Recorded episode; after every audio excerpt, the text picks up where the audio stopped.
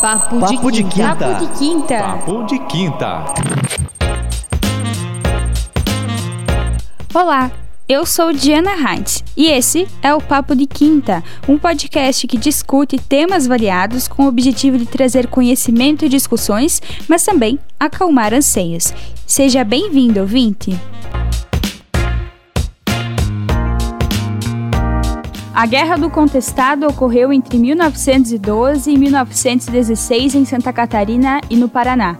Mais de 20 mil pessoas morreram. Esse longo cenário de disputa política e econômica teve mais de uma razão.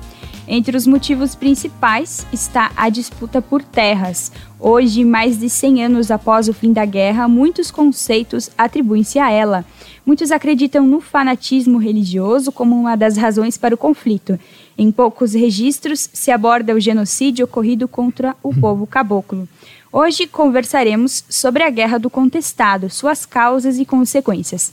Chamei para este episódio o professor de História Vanderlei Travicini e o acadêmico do curso de História da Universidade Federal da Fronteira Sul, Wesley Andretta.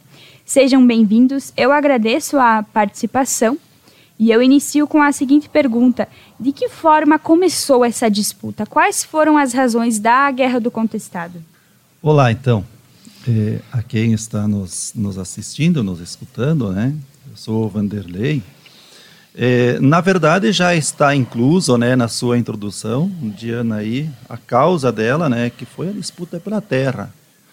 Um pedaço de terra aí muito extenso, né, Wesley? E produzia bastante araucária e erva mate.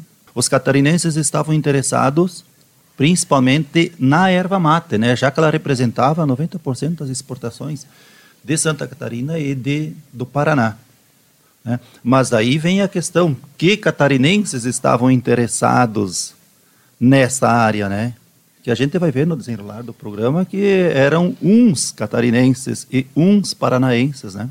É, bom, quando se fala guerra contestado, se imagina é, várias disputas entre Brasil e Argentina, entre Santa Catarina e, e, Paraná, e vários mediadores, mas essas discussões elas são muito...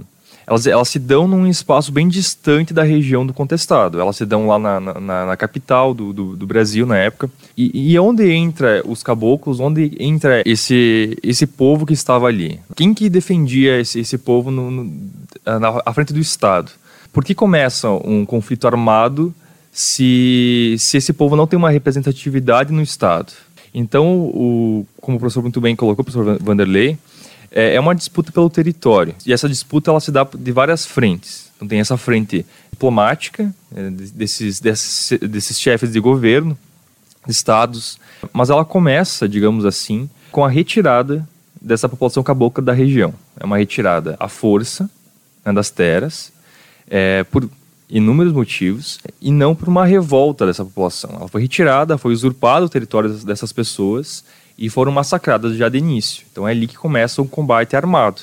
É, acho que é interessante pautar isso também, bem para entender o que é esse movimento. É, o documentário Terra Cabocla, da Márcia Paraíso, fala que existe uma controvérsia, assim como Wesley disse, entre a história oficial e o que a população da região conta a respeito do fanatismo religioso em torno da guerra.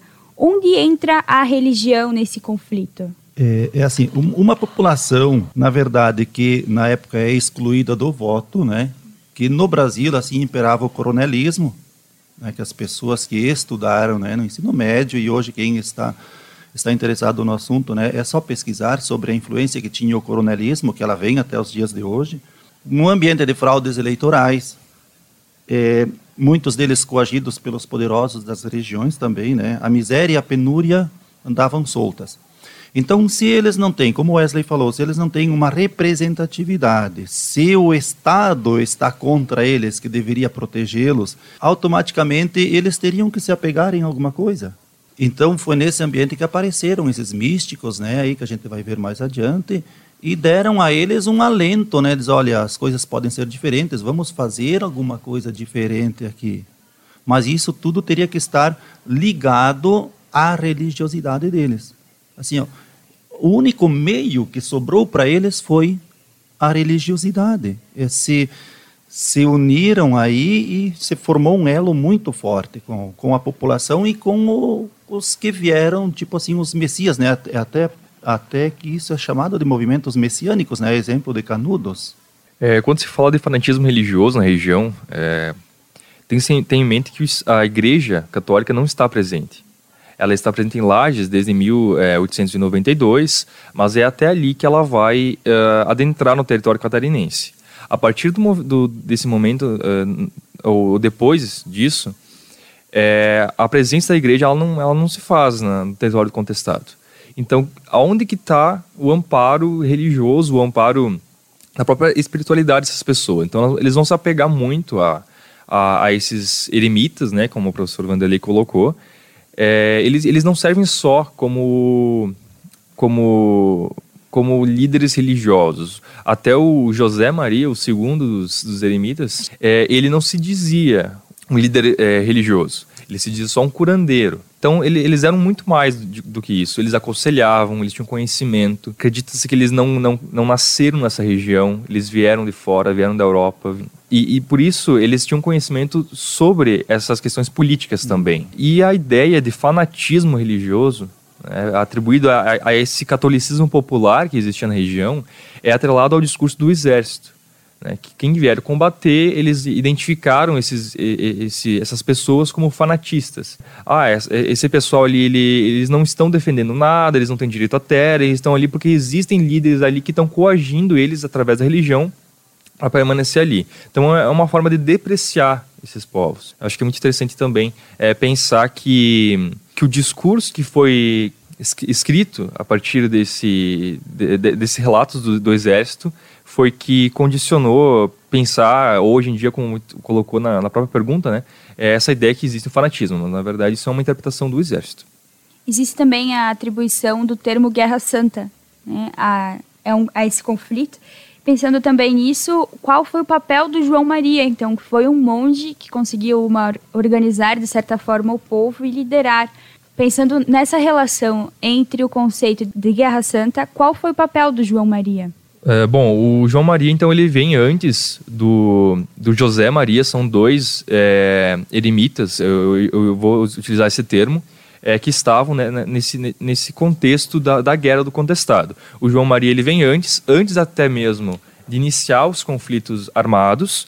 Ele, ele passa pela região, ele aconselha as pessoas a, a, se, a não a se preparar em si, mas ele avisa que, olha, alguma coisa vai acontecer, alguma coisa que, é, que está sendo discutida é, entre os grandes fazendeiros, que eles tinham contato. Esse povo não é um povo que não tem informações, eles têm. Uma das formas que eles ganham informações é através desses eremitas.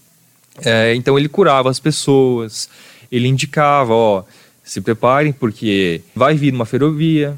Né, essa ferrovia ela, ela tem planos desde o Brasil Império. Né, então isso não é novidade para os caboclos. E ele, esse João Maria, então, ele sai da região. Ele não permanece nesse espaço. Ele não participa dos conflitos. É, ele, não, ele não participa. O João Maria, no caso. Agora, o José Maria, é um outro eremita, que ele também adotou um nome muito parecido. Ele, então, ele, ele está ali também como um líder político, mais do que um líder espiritual, que é como ele coloca.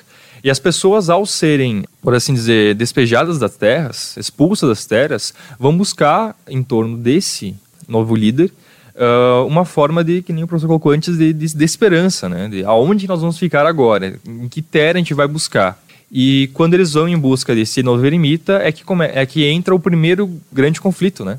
É, que aí o próprio uh, jo, uh, José Maria ele é assassinado, ele é morto nesse conflito. Então ele tem uma função de, de juntar esses, esse, esse povo é, tanto fisicamente como essa primeira vez que ele juntou e várias outras vezes. Existem vários outros movimentos que é em nome de João Maria ou de José Maria, né? Mais de João Maria porque ele representava melhor, melhor não, mais um, uma questão de espiritualidade.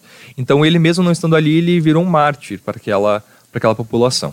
E também salientando assim Diana e Wesley, né, que no próprio documentário fala ali do, do a peculiaridade desse desse movimento foi deles não terem uma liderança durante todo o movimento, né, que passou primeiro pelo italiano, né, dizem que era italiano, o João Maria de Agostinho, né? Sim.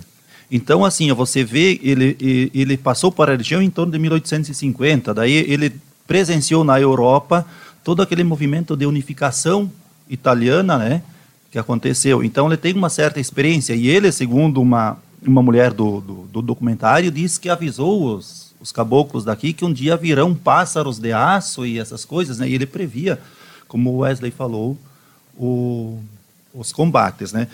E aí aparece em 1911 José Maria de Agostinho. Dizem né, que ele era um ex-militar até. Né? Ele dizia ser a reencarnação de João Maria. Né? Então, certamente, ele tinha os conhecimentos, né, porque ele atuava no exército brasileiro. Possivelmente, ele deve ter participado da Guerra do Paraguai e tudo. Então, eles tinham, ao lado desse misticismo, tinham lideranças que eram bem bem espertas, né? E diz que o povo daqui, né, uma das coisas que diz que o povo era matuto, a região isolada, é isso é falso, é contraditório, né? Porque eles tinham esse pessoal, havia aqui imigrantes também que se aculturaram junto aos caboclos, havia também entre eles aí pessoas que tinham participado da Revolução Federalista no Rio Grande do Sul, né, que era a briga entre eles ali, chimangos ou maragatos, que também estavam para cá. E a construção da ferrovia para eles não foi surpresa, eles saberiam que seria construída mais tarde, né? Então o povo aqui era bem esperto. Atribuem-se muitos objetos e muitos locais considerados santos em nome desses líderes, né? Outra questão que eu quero abordar, é, acredito que o Vanderlei também possa falar sobre isso, porque ele é professor de história há muitos anos, né? A Guerra do Contestado, ela não é muito abordada nos livros de história a nível nacional, e a nível de Estado, pouco se fala sobre isso. Por quê? Eu fiz a minha graduação em Passo Fundo, né, no Rio Grande do Sul. E lá você tinha uma nota de rodapé. Mas surpreendeu bastante aqui em Santa Catarina também. Nos livros didáticos que a gente sempre utilizou, nós temos mais, mais informações sobre a independência americana, a Guerra Civil Americana, da secessão, por exemplo. Tem três, quatro páginas do livro enquanto que Contestado, Canudos, aqui e essas outras revoltas que ocorreram no período aí de 1835 a 40, né, as revoltas regenciais, elas têm, mas é uma assim, ó, quase que imperceptível. Por que não se estuda aqui? Aí nós temos que ver assim, ó, a quem interessa mostrar o que aconteceu aqui. A história geralmente ela é escrita pelos vencedores. Geralmente não, né? sempre escrita por vencedores. E aí depende o ponto de vista do vencedor. A história da descoberta do Brasil foi escrita pelos europeus, ela não foi escrita pelos índios. A guerra do Paraguai, onde nós participamos, nós, né, digamos assim, os brasileiros, nós temos mais informações lá no Paraguai sobre o nosso exército do que aqui no Brasil. Mas é uma tentativa, né, o documentário que ela faz, assim, de tentar introduzir um pouquinho dessa história aqui, que ela está presente não só na região do contestado, né? Você vê que ela respingou também aqui no oeste, porque as pessoas, o caboclo aqui do oeste, ele foi expulso ainda aí em 1920, 30, nessas décadas aqui, eles foram expulsos. Basta você ver com os nossos avós a aversão e o preconceito que eles tinham contra o, o preto, como eles dizem, né? o caboclo. Então, assim, há muitos interesses para que a história não seja é, revelada. Como diz o documentário, também tem muito documento que desapareceu. Alguém tratou de fazê-los imperspectíveis, né, aos que vão estudar. Wesley. Certo. É, quando a gente fala também de livro didático, tem que ter em mente que o que está lá até então é, deveria ser feito com base em, em estudos é, da historiografia, né, de historiadores é, não só brasileiros, mas historiadores de fora também.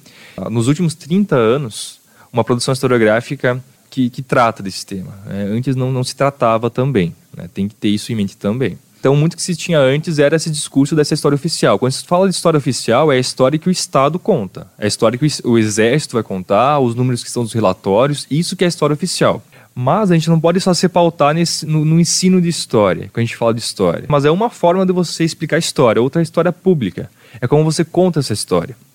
Como o professor Vanderlei comentou muito bem, aqui no, no próprio livro didático, você tem várias páginas sobre a história dos Estados Unidos, né? Guerra de Sucessão, por exemplo. E você tem muitos filmes no Brasil é, que são repercutidos dessa forma. Mas e cadê filmes sobre contestado? Não documentários, mas filmes em si, né? com uma licença poética, que pode, podemos tra trabalhar muito mais é, o que foi essa guerra. Então, são quase. É, eu me dizer que quase não existem. É, e mais, a própria região do contestado, uh, no ano de 2019, foi, foi alterada geograficamente. Eu vou explicar. Para o Ministério do Turismo, o Vale do Contestado, que seria um grupo de, de municípios que fazem parte desse vale, titulado é, Vale do Contestado, foi diminuído. Foi retirado vários é, municípios e o, no, o novo nome foi o Vale dos Imigrantes. É isso que foi feito com esse espaço. Então, essa história é ingenuidade dizer que está sendo é, escondida ou ou não contada. Não, ela está querendo ser apagada. Essa que é a realidade. Né? E a partir desses discursos, não só do Estado, mas como de várias autoridades que estão nesses espaços, buscam apagar esse massacre que aconteceu. Né? Massacre, depois a gente pode comentar a questão de números também. Né? E não só de números, mas da própria violência que se instaurou. Então, porque ela não é conhecida porque existem movimentos políticos que querem esquecê-los. Essa é a realidade. Além do movimento de esquecimento da Guerra do Contestado, muitos historiadores citam a Guerra do Contestado como um movimento de marketing do Exército. Né? Em que período, uh, historicamente, qual é o contexto que esse conceito de marketing está atribuído e por que isso aconteceu? O Exército Brasileiro ele não estava formado ainda. É, ele participou, participou da Guerra do Paraguai onde levou o laço lá, né, de 60 ou 70 batalhas que tiveram durante a guerra, ele perdeu praticamente 80%, por não ser um exército assim, ó, formal que nem nós vemos hoje. Ele era ele ele pegava as pessoas, né, na verdade assim, ó, ele pegava voluntários para fazer. E aqui no sul também aconteceu isso. Então, o marketing dele, ele, ele cai em cima justamente do que ele participa da Guerra do Paraguai e depois ele tem um episódio muito triste na Guerra de Canudos, né, onde ele dizima a população de Canudos, o arraial de Canudos. Então a imagem dele ficou muito feia perante a sociedade. E essa guerra até assim, ó, ela serviria para questionar a importância que tem o exército nos movimentos sociais. E aí então eles eles acabam até tendo uma postura diferente, que eles vão usar o avião, né? Então o exército agora vai usar o avião, né? Não para para para matar isso e aquilo, mas apenas para ver onde se localizavam as pessoas, né? E, inclusive o primeiro avião, o primeiro aviador e único do exército brasileiro caiu na operação. Ele cai.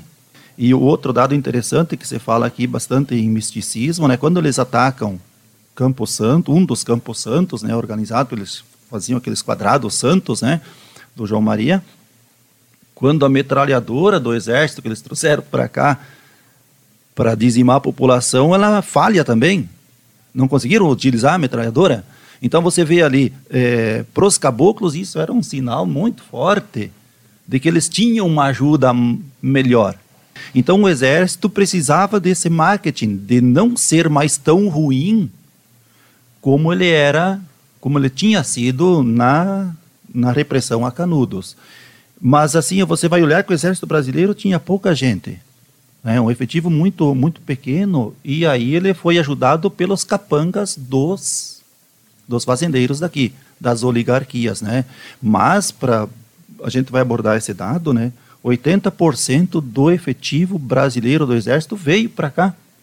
Quer dizer, se tinha 100 soldados no Brasil, 80 vieram para essa região mas eles tinham ajuda aí dos capangas daqui, dos próprios próprios jagunços ou pistoleiros, né, que a empresa da, dos, do, da ferrovia trouxe dos Estados Unidos para cá. E a partir disso também, a questão do marketing tem muito relação com, com a ideia de que o exército veio, ele sanou um problema social, né, que foi esse, esse agrupamento, aglomeração de caboclos é, nessa, na, na, na região, é, e depois ele vai embora. Ele não permanece durante todo o conflito.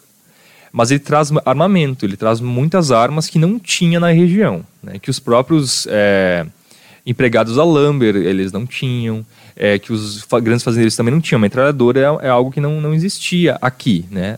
obviamente em outros espaços. É, mas quando o exército vai embora, a partir do, do, início dos conflitos, ele deixa esse armamento. Esse armamento está presente.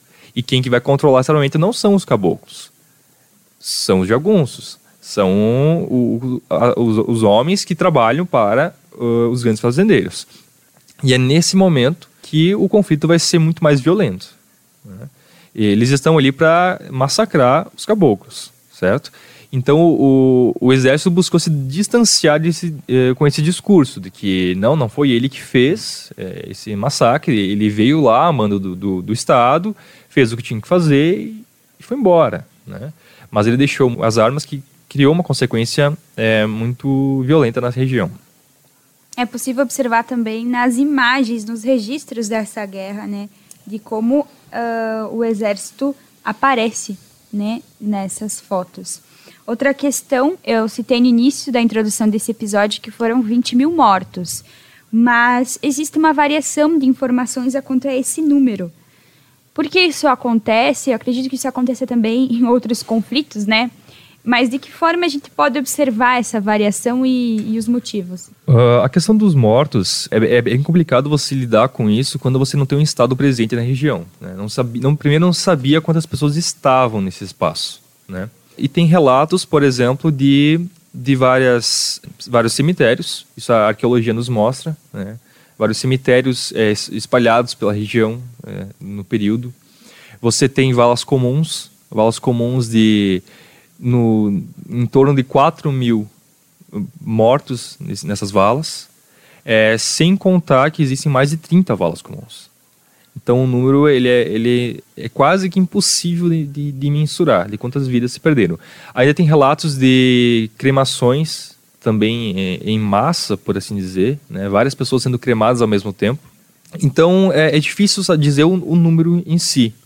O exército, quando ele, ele, ele retorna do, do, do primeiro combate, eles dizem em torno de 800 pessoas mas esse número não, não, não condiz com, que, o, com o, os achados arqueológicos na, na região. Né? É, depois foi comentado entre 8 a 10 mil, mas se imagina que seja uh, mais de 30 ou 50 mil pessoas que uh, faleceram. E se você pesquisar alguns dados na, na, em páginas na internet, você vai encontrar que o exército brasileiro quase não sofreu baixas sofreu é, é, feridos, machucados e desertores. Mas você não vai encontrar quase baixas, né? porque a guerra era travada com o povo caboclo, que, re, que lutou, que teve uma resistência, mas com as ferramentas que tinha. E do outro lado, o exército com um armamento muito superior a, a, a, esse, a esses combatentes. É, então é muito complicado dizer quantos, quantos morreram. Mas é interessante também pensar que não interessa quantas pessoas morreram, mas sim que a violência que foi cometida, famílias que foram dizimadas, é, o estupro que acontecia, uh, mulheres, crianças e homens também. Isso não tem como mensurar. É, se foi 50, se foi 50 mil, isso ainda é violência. Isso ainda não deveria ter acontecido nesse sentido, não é?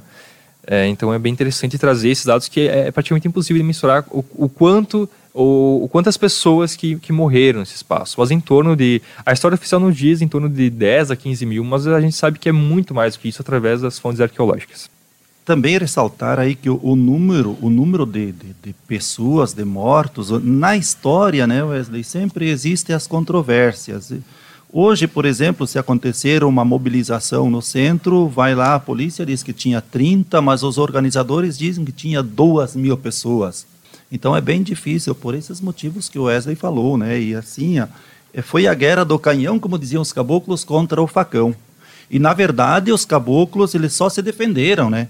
Eles passaram de, de 12 a 14 só se defendendo, sendo violentados. Aí em 14 eles começaram também a atacar. E aí então começou realmente o, o massacre, né? o genocídio que, que se diz a guerra deixou efeitos sociais, né, como o preconceito. Como é possível avaliar o movimento de tentativa de branqueamento na região durante o conflito e quais são os efeitos disso? É, a questão do branqueamento é bastante interessante na história, né? Apenas no século XIX os, os europeus admitiram que os egípcios eram de cor, né? a imagem que se tinha dos egípcios antes era que eram pessoas brancas, né? nos livros. Aí, porque assim, ó, os europeus não admitiam o fato de que aquelas maravilhas, principalmente arquitetônicas, pirâmides e tudo, poderiam ter sido feitas por pessoas que não eram da cor branca. É, no Brasil é mais ou menos é, semelhante. Nós também tivemos aqui a teoria de uma raça superior, né? Para você ter uma ideia, entre 1890 e 1930, 3 milhões e 200 mil imigrantes vieram para o Brasil. Mas essas pessoas que vinham para cá, elas tinham que preencher alguns requisitos. Né? Primeiro, era a cor branca, a cultura tinham que ser descendentes de línguas latinas, e a religião católica, né? principalmente católica. Por que isso daí? Porque as autoridades acreditavam né, que por meio da miscigenação com os daqui seria a chave para o Brasil ingressar no conjunto das nações civilizadas, porque o europeu era o civilizado. E aqui você vê claramente também a intenção do branqueamento da população. É, esse branqueamento que o professor Vanderlei explicou, é, você percebe é, duas formas de você branquear a população no, no Vale do Contestado. A primeira, a mais óbvia, por assim dizer, é o extermínio. Você mata as pessoas que não são brancas. Isso aconteceu. Então, o que é o caboclo? O caboclo, ele é um povo, né, que ele é uma, ele é fruto de uma miscigenação entre o, povos é, indígenas, é, comunidades negras e remanescentes de culturas é, que vieram é, da Europa, né, portugueses, depois, depois do episódio contestado, vem muitos é, estadunidenses também para a região, eles, eles se misturam também com esse povo caboclo.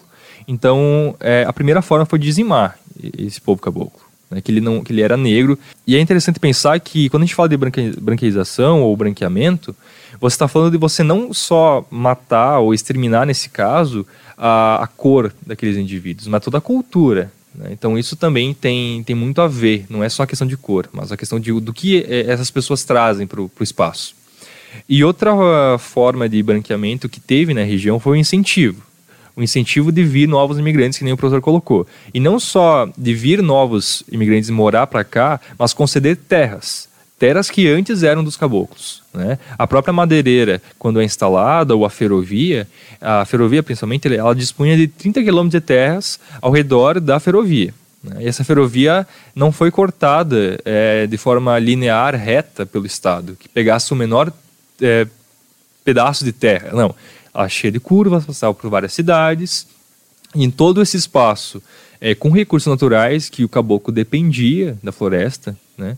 É, então ele, é, foram, foram tomadas. E essas terras, por exemplo, umas terras muito é, é, férteis, por assim dizer, né, é, foram dadas a, aos, aos novos então colonizadores na região. Certo? Então houve essa, essa política, a gente percebe isso hoje. As melhores terras na região, elas ainda estão na mão de pessoas que vieram de fora, ganharam concessões do governo, e ainda ah, os grandes colonos, que também, em grande maioria, eram brancos, eles ganharam concessões, é, ganharam armamento do exército para fazer valer os seus interesses na região após o exército sair. Então isso também é uma política de branqueamento. Essa distribuição continua sendo assim, né? Quem foi exterminado, os descendentes daqueles não possuem hoje então ainda um, aquele espaço. Também há o efeito ambiental, né? Muito se tirou da terra. Como que a gente pode analisar desse ponto de vista a distribuição das terras hoje e qual é o efeito ambiental disso? Na verdade, nós sabemos né, que a, a grande propriedade, o latifúndio, ele tem em seu bojo aí o caráter predatório. E quer dizer, vai destruir toda a natureza para uma segunda ou terceira cultura. E no caso das araucárias daqui, onde elas eram tiradas, elas acabavam é, matando a vegetação também, porque a, a, a, madeira tirada ela é arrastada, né? E neste, neste processo do arrastamento aí, ela vai destruindo outras árvores nativas, como a uhum. própria erva mate que acontecia, uhum. né? Mas voltando um pouquinho aí à questão da, da terra, né? Do, se você for analisar, né, essa região aqui da, do contestado, ela era muito grande, né? Era aí uma parte do Santa Catarina, Paraná, até a divisa ali Hoje seriam os municípios de Irani, União da Vitória, Campos Novos, Palmas, né, no Paraná. Então você imagina o estrago que foi produzido tirando assim, ó, à vontade, né, sem respeitar, não tinha não tinha mais área de conservação que nós temos hoje, né? não tinha reflorestamento na época, era simplesmente é predatório mesmo, né? Então, inclusive, os caboclos diziam, pô, para nós nada de terra, porque eles eram poceiros, eles não tinham, eles não tinham um documento, um registro da terra, porque aqui no, no sul, nessas partes aqui, era difícil, né? Então, eles diziam, para nós nada, e para os europeus, no caso da Lamber, é 25 mil hectares de terra. 25 mil hectares de terra. E ao lado, então, onde ele ia construir isso, e justo na beira dos rios aqui, né, do, do Iguaçu, 15 quilômetros de extensão. Você imagina o que é uma faixa de 30 quilômetros. E ela cortava né, toda a região aqui que ia até ó, São Francisco do Sul, né, é muito grande. Pegava locais aí do, do Rio do Peixe, no território a ferrovia, então tinha margem do, de outros rios, né? Era extensa demais. Tudo isso a uma única empresa, uma única pessoa, enquanto os poceiros nada. E essa história aí vem se repetindo para cá, depois também na região oeste, onde eles foram expulsos, né? Os índios, os caboclos, que tinha caboclo aqui também, né? Sim. E eles foram expulsos. Que isso é um episódio para uma outra jornada, de repente, a gente comentar. É, a questão do, da questão ambiental, é, se tem na história hoje, hoje não, mas há muito tempo, uma questão, um, um ramo que é a história ambiental. Ela vai tratar justamente dessas interferências, é, da interferência humana no ambiente. Quando a gente está falando dessa região, como o professor também colocou, é muito interessante pensar que o caboclo ele depende da floresta, depende da, da, da mata, erva mate. E não só isso, mas toda a produção é, econômica dele é baseada na floresta.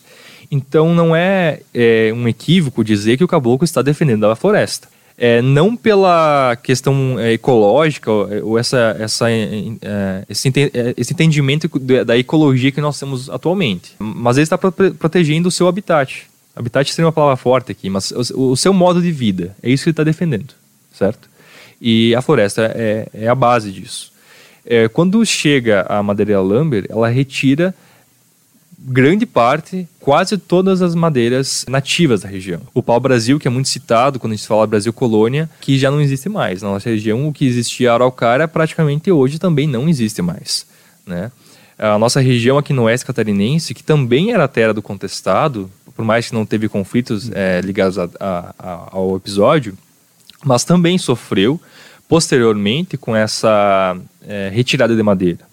E depois foi acrescentado o pinus, que é uma madeira hoje que você encontra largamente em, em, Santa Catarina, mas que também veio dos Estados Unidos. Então essa mudança no ambiente, é, ela, ela é muito importante. A minha geração e as gerações que estão vindo depois, é, nós, nós não observamos aqui araucárias quase. Né? As histórias que falam que existe um, um vale da araucárias, isso para nós é muito distante. Né? A gente não, não, não, não, se identifica com essa cultura, com, a, com você... É, é, ingressar num, num, espaço de mata virgem e observar. A gente não, não conhece isso e muito provavelmente nunca vai conhecer. Então é bem interessante pensar também que, que o caboclo defendia esse espaço. E a questão de distribuição de terra, isso tem a ver muito com a questão do, do discurso que foi feito uh, sobre uh, essa disputa.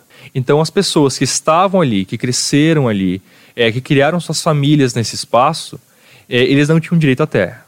Esse discurso do Estado, ele funciona.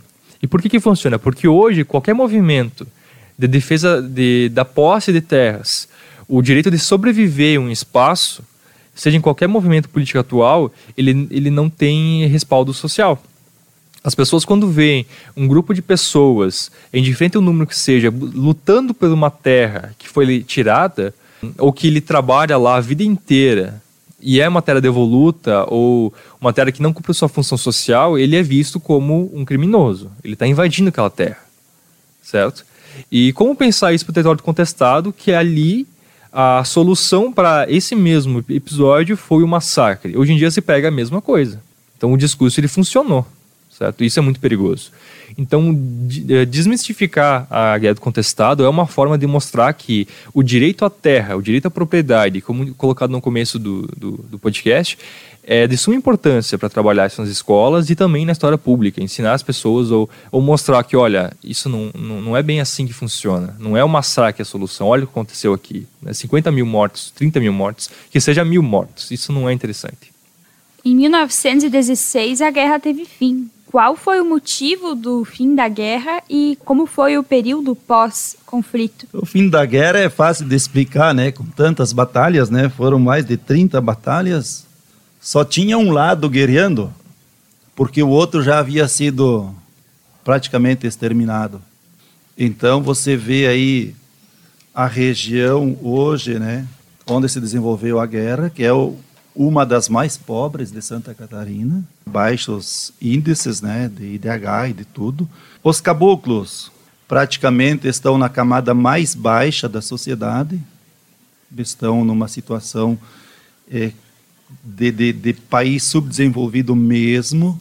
O preconceito na sociedade é muito grande.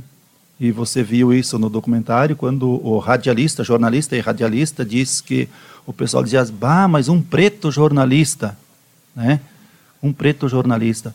Então, ainda o preconceito que existe contra o pessoal que vive nessa região. Eles vivem geralmente em periferia dessas cidades, né, embora sendo pequenas, né, mas elas têm uma periferia e essa periferia você vai ver que ela está sendo habitada por essas pessoas que tiveram o direito negado já na guerra, que é o respaldo. Outra coisa também, assim, que há de se salientar, né, é que com o final da guerra, eh, o exército se retira, como Wesley bem falou, deixa armas aqui, elas ficam para os capangas, e aí eles começam um processo que eles chamam de limpeza, operação limpeza, que é pegar e ir de família em família procurar quem é que ainda tinha coragem de se levantar, de levantar a voz, defendendo o direito da terra deles e praticamente acusando o Estado de ser aquele que tinha é, estuprado eles, na verdade. Aquele que se sobressaísse, que tinha coragem de erguer o dedo, ele era é, posto aí numa parede, ele era degolado, era fuzilado. Então, esse processo de depois da guerra é que causou bastante, é, assim, ó, impressiona bastante o fato de as pessoas não, não poderem falar mais nada. Né? Se criou a figura do jagunço aqui, e ela é muito usada ainda aí pelos nossos avós, né? o termo jagunço, ele remete a medo. Né? Então esse é um dos detalhes. Né?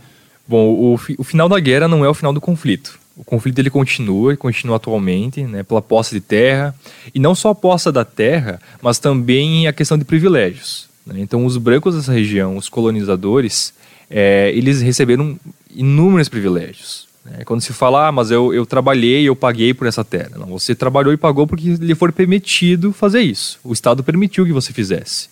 E quem não, ele não permitiu, ele massacrou. Então, essa foi a, a realidade. É, então, esse conflito que ele continua, essa questão do preconceito que é atrelado a, aos povos é, caboclos, ele, ele, ele existia, obviamente, e quando você vê hoje vários centros de tradições, como no próprio CTG, existe um resgate da cultura cabocla. É, vários é, descendentes desses caboclos que buscam, que batem no peito e dizem eu sou caboclo. Isso é muito, muito bonito de ver. Mas isso não é algo normal, é, por assim dizer, nesse contexto de pós, logo a, ao final da guerra do contestado. É, ali vocês têm um medo, um medo, como o professor colocou, do, dos jagunços, de, de, desses, é, dessas milícias que foram formadas é, em torno dos grandes coronéis na região. Isso principalmente no Vale do Contestado, e depois se espalha também para o oeste catarinense. Então, a ausência do Estado, a ausência de um, de um efetivo policial, isso, isso faz com que ou, essas milícias ganhem força. Bom, Santa Catarina tinha, não tinha 300 é, policiais. Isso contando que nem é to, todo, todo o, o sistema burocrático é, da polícia. Não, não tinha 300. Só a Madeireira Lambert tinha 300 é, funcionários armados para proteger a madeireira. Então, como, como, que nesse espaço haverá uma igualdade social ou, ou, ou, ou, imaginar que isso havia, né? Imaginar que, que os caboclos que não tinham nem armamento iriam conseguir organizar uma resistência que fosse superior a esse efetivo. Então não existia. Né? Então eles de fato sofreram muito, é, foram assassinados, massacrados. E isso continua, continua. E essa miséria que eles sofriam, isso você percebe hoje em dia também. Né? Isso é uma consequência, como o professor colocou. Essa região não é uma região muito rica. Por quê? Porque o Estado não, não, não olha para essa região. Assim como não olha muito para o oeste catarinense. O que conta é, é o litoral é, é o sul do estado, porque é ali que existe um, uma predominância é, da cultura, eu não diria branca, mas uma cultura que se entende como uma cultura europeia. Né? Ali são os povos brancos e tudo mais. Né? E que é, é muito curioso, porque o próprio Oktoberfest mais famoso de Santa Catarina foi não, não, não, não, iniciou aqui né, na época quando os colonizadores alemães vêm. Isso é uma política muito posterior que o prefeito, em tal ocasião naquela cidade, foi até a Alemanha para aprender como era o, o, esse festival e trazer para Santa Catarina. Então isso não é uma cultura dos alemães que vieram para cá. Isso é uma cultura que existe lá e que buscou se importar. Então isso se faz muito no, na nossa região. Né? A cultura que de fato existe aqui, que existia dos caboclos, hoje é reconhecida por lei como o caboclo, o caboclo sendo o cidadão catarinense, mas isso na prática isso não acontece. O caboclo ele é, ele é um selvagem ainda na visão de muitas pessoas. Né? Então buscar desmistificar esse, esse indivíduo é muito interessante e é necessário tanto para o ensino de história como para a história pública. Tiana, é, as mesmas autoridades que escondem os números né, e escondem a história oficial, elas tendem a incutir na cabeça do brasileiro, da sociedade, que o Brasil é um povo pacífico, o brasileiro é ordeiro, é amante da paz. Justamente para isso, para que dizer assim, não, você, você é uma pessoa que não reclama. Para que você continue sendo explorado, explorado, mas na tua cabeça você não vai reclamar. E eu quero só dar uns dados aqui para você, né, e para quem está escutando é, sobre o estado de, de passividade dos brasileiros. Então, nós tivemos, num curto período, vamos pegar de 1835 para cá. 35, vamos pegar as revoltas regenciais. Então, nós tivemos assim no Brasil: a revolta da cabanagem, 30 mil mortos, né? Os farrapos aqui próximo a nós, que se arrastou pelo nosso território, 3.400 mortes. Sabinada também, é, 4 mil mortos, a balaiada 11 mil mortos. Veja bem, só isso dá aproximadamente 50 mil mortos de um povo pacífico, né, ordeiro. Aí você tem Canudos, 25 mil mortes. Você tem o contestado, que a gente viu aqui, que os números podem chegar de repente lá a 50 mil vidas. Aí nós temos também a Guerra do Paraguai. A Guerra do Paraguai não entra nesse contexto das revoltas internas aqui, mas foi um, um episódio que o Brasil recrutou os seus brasileiros para lutar. Nós temos 23.901 mortos. Somando tudo isso, nós temos 200 mil mortes aqui no Brasil, tirando a revolta da vacina, tirando aquelas do cangaço e coisa parecida. Então, assim, ó, o, o, o Brasil, o Brasil, ele tenta ferrenhamente destruir o diferente, o diferente. Então ele tentou com a europeização, que hoje no Planalto, aqui onde ocorreu a Guerra do Contestado, um dos objetivos é a europeização deles, né, como você falou, da, da, da, da Oktober, o branqueamento, mas a principal questão assim é o Brasil não consegue conviver com o diferente. Nós temos aí agora um processo de americanização, é onde os nossos generais batem continência aos generais americanos. É, isso é bastante complicado, né? Num país grande, com diversas peculiaridades em cada região. Então, nós temos que abrir o olho, né, principalmente vocês do jornalismo, nós enquanto professores de história até que deixam a gente falar sobre isso, né, para que a história não se repita com atores diferentes, com atores diferentes. Então só esses dados aí, alguém tenta dizer que o brasileiro é pacífico. Por quê? Por quê? Fica aí uma grande reflexão também e uma contextualização de uma guerra que ocorreu há mais de 100 anos e hoje ainda traz grandes consequências. Obrigado pela presença de vocês e até a próxima.